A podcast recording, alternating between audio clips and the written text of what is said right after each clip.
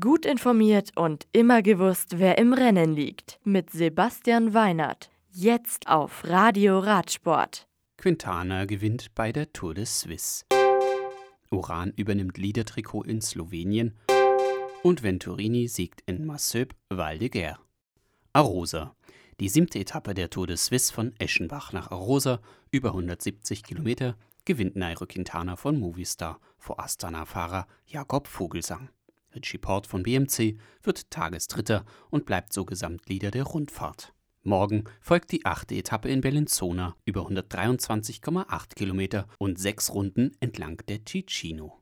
Kelje Rigoberto Oran vom Team Education First Trapec gewinnt die dritte Etappe der Slowenien-Rundfahrt. Der Südamerikaner übernimmt nach 175 Kilometern auch das Leader-Trikot der Rundfahrt. Mitchelton Scott-Profi Daryl Impey wird Zweiter und Primus Roglic von Lotto in El Jumbo kommt auf Rang 3. Marcel Val de Guerre der Franzose Clement Venturini vom Team AG Desert sprintet bei der zweiten Etappe der Route d'Occitanie zum Sieg. Zweiter wird der Gesamtführende der Rundfahrt Nasser Bouani von Kofidis, der erneut eine Welle fährt und den drittplatzierten Carlos Barbero von Movistar etwas einklemmt.